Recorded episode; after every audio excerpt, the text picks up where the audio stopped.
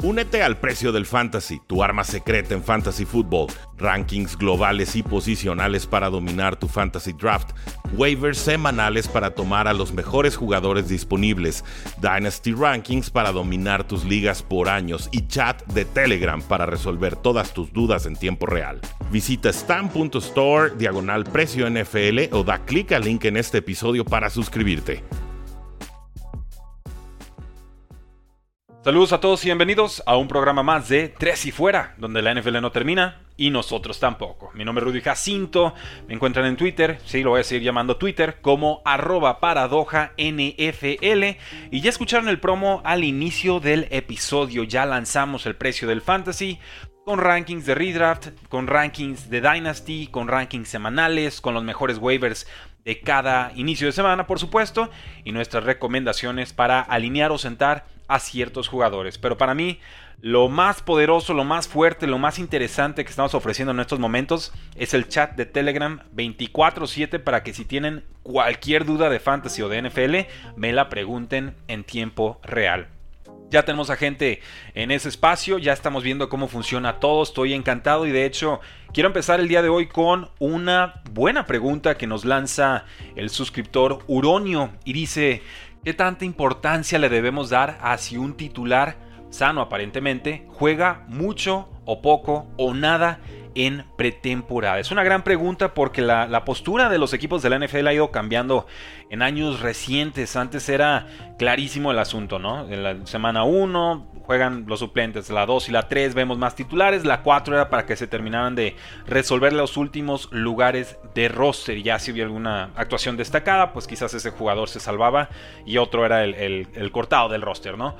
Realmente a partir, diría yo, de Sean McVay y su llegada a Los Ángeles Rams, hemos visto cómo los equipos ya de pronto ni siquiera usan a sus titulares en pretemporada. Y eso recuerdo muy bien, el año pasado tuvo consecuencias. Vimos a los equipos empezar muy lentos, sobre todo a la ofensiva, porque en general es más fácil defender que agredir. Eh, o por lo menos es más fácil actuar de forma cohesiva, coherente, comunidad en defensa que construir al ataque. Entonces, entonces sí puede ser importante, pero depende del contexto específico de cada equipo. En general, no le doy mucha importancia que si tal o cual jugó, si este titular aparece o no. Eh, más bien me hace más ruido cuando veo jugar a un titular en semana 4. Alguien que yo asumo es titular y de pronto lo vemos jugando los últimos snaps de semana, bueno, ahora semana 3 de pretemporada, ya no son 4. Ahí sí prendo, prendo por lo menos un foco amarillo y digo, a ver qué está pasando aquí, porque está jugando esta, este personaje, ¿no? Por ejemplo, podemos también ver el caso de Sean McVay con los Broncos y dice Russell Wilson va a jugar en semana 1.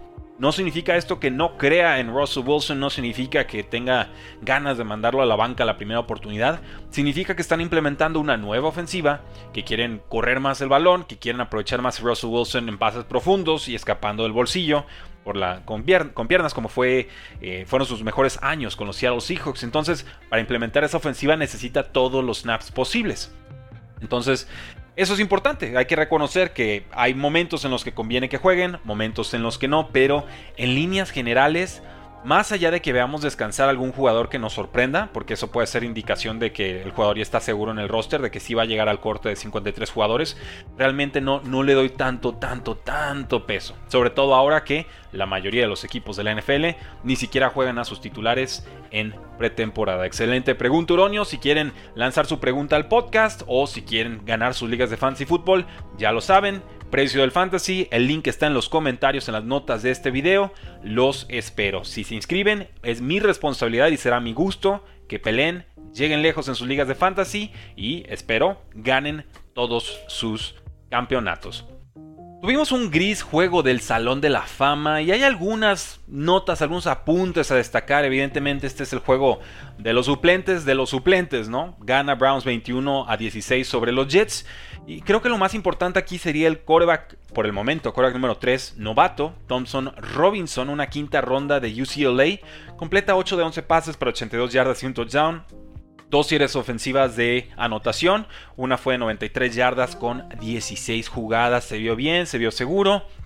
No nos volvamos locos, pero si sigue jugando así, seguramente será el suplente de, de Sean Watson esta temporada. Está compitiendo con Kellen Mond, quien en su momento fue tomado y cortado por los vikingos de Minnesota. Con los corredores no vimos actividad evidentemente de Nick Chubb, tampoco vimos actividad de Jerome Ford, quien yo asumía, asumo, es el corredor número 2 del equipo, y al sentarlo en este partido entonces ahí sí el equipo nos está diciendo algo. Jerome Ford es el número 2 de la franquicia y no queremos que se lastime en un juego sin importancia de pretemporada. Entonces ahí, por ejemplo, en, relación a la pregunta de Uronio, eh, aquí sí nos dieron una pistita los, los Cleveland Browns de lo que puede ser su temporada regular. Vimos a John Kelly Jr., 69 yardas, un touchdown, y a Demetric Felton Jr., 55 yardas totales y un touchdown. Eh, John Kelly, balanceado, no ha tenido muchas oportunidades en la NFL, ha rebotado de equipos, lo recuerdo en los Rams, un ratito con los Titans, si no me falla la memoria. Lo de Demetric Felton es un poco más interesante en el sentido de que era receptor, tomado en 2021, y ahora está convertido a corredor puede ser esa opción tipo Duke Johnson, esa opción estilo Kareem Hunt para esta ofensiva. Pero primero tendrá que hacerse con un lugar en el roster porque están caros los lugares. No tiene su puesto asegurado en el equipo. ¿Por qué?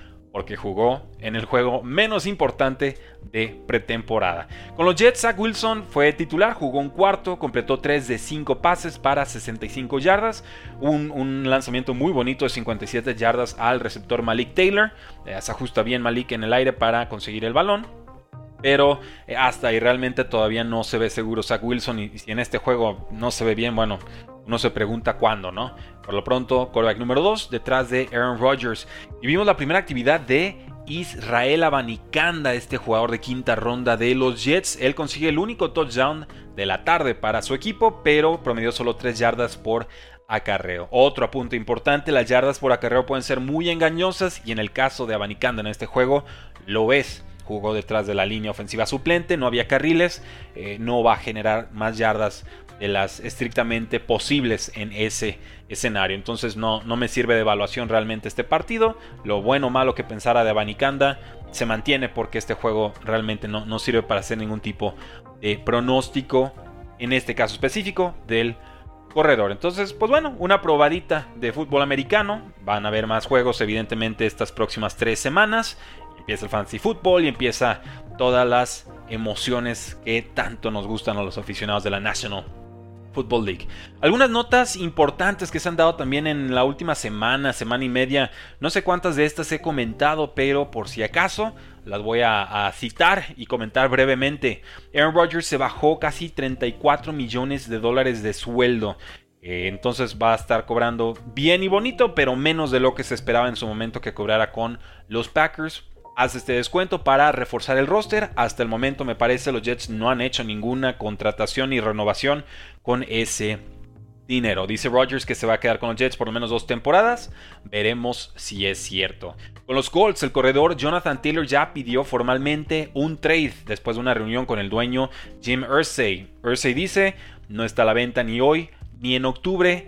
Veremos, pero está fea la situación de running backs en estos momentos con los Colts. Si no juega Jonathan Taylor, esta ofensiva va a sufrir muy, muy gacho. Realmente Jonathan Taylor es tres cuartas partes de la ofensiva, está en su último año de contrato y entiende que como está el mercado, más vale ir presionando para que consigas lo que crees que mereces. Con los Saints, el corredor Alvin Camara ha suspendido tres partidos, esto por actos violentos. Esto significa que Camara no va a estar disponible para los juegos contra Titans, Panthers y Packers. Esto le da la oportunidad a Jamal Williams de empezar como titular la temporada y a Kendra Miller, el novato tomado en este draft, de ser su suplente. Eh, Camara estaba siendo tomado en séptimas rondas de ligas estándar y PPR era un descuento porque pues esperaba un castigo, pero son solo tres juegos. Realmente yo creo que Camara va a acabar en cuarto, quinta ronda ya con, con esta noticia eh, publicada. Con los Raiders, el quarterback Jimmy Garoppolo recién firmado este offseason está sufriendo con el pase profundo. Nunca se ha caracterizado por tener un buen pase profundo. De hecho, con 49ers le, fue bastante mal la campaña pasada. Número 40 en yardas por pase completado. Y número 30 en yardas aéreas por intento de pase. Yardas aéreas significa cuánto vuela el balón de las manos del coreback a donde sea que termina cayendo el balón. es como una medida de la intención del coreback o qué tan agresivo es el coreback en sus intentos de pase.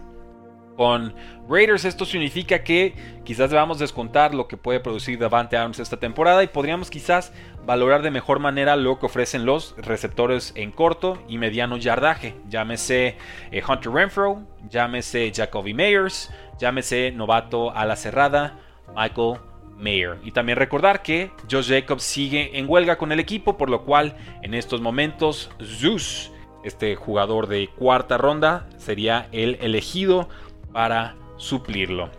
El corredor White. Vamos con Ravens, Safe Flowers y Odell Beckham Jr. están brillando, están sorprendiendo. Es un apunte muy rápido. Esperemos que ellos sean los receptores número uno y número dos de esta ofensiva. Aunque yo sigo pensando que Mark Andrews, como a la cerrada, va a seguir siendo la fuente o la inspiración de Lamar Jackson para lanzar la mayor cantidad de pases en su dirección. Con los Bills, James Cook clarísimamente es el corredor número uno del equipo en estos momentos.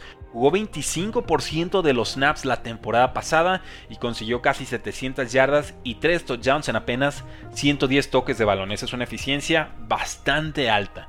Si proyectáramos esto a un 25% adicional, a 50% de los snaps totales de la ofensiva, habría conseguido 1370 yardas. Un ejercicio peligroso, sí, no es, sencillo nada más multiplicar el número de snaps y asumir que se va a multiplicar la producción. Puede haber desgaste, puede haber lesiones, puede haber toda clase de situaciones, pérdida de eficiencia o demás, pero nos da una idea general de lo que podría hacer James Cook en esta ofensiva de los Buffalo Bills.